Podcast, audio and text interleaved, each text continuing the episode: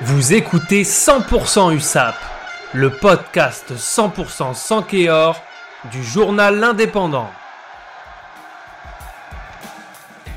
Samedi 3 octobre se jouait à Aimé Giral le match en retard de l'USAP contre Mont-de-Marsan, comptant pour la deuxième journée de Pro D2.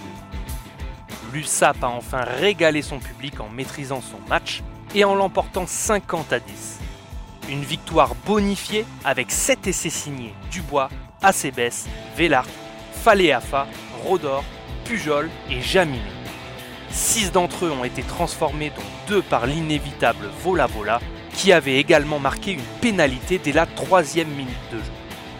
Sans marcher sur leurs adversaires, les Sankeor ont fait le job avec un Lucas Vélart hyper actif dans le jeu, propre au lancer, et un Lucas Bachelier indispensable sur tous les points chauds qui a volé son lot de ballons.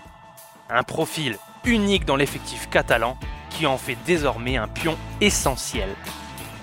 La bascule opérée dans le jeu de l'USAP depuis plusieurs mois commence à porter ses fruits et l'arrivée de l'ouvreur Ben Vola ainsi que l'éclosion de l'arrière Melvin Jaminet ont favorisé cette évolution. Avec ce succès 50 à 10, l'USAP se replace en quatrième position du championnat de Pro D2 une très bonne victoire avant le vrai défi de samedi prochain à 16h15 pour la réception de Grenoble.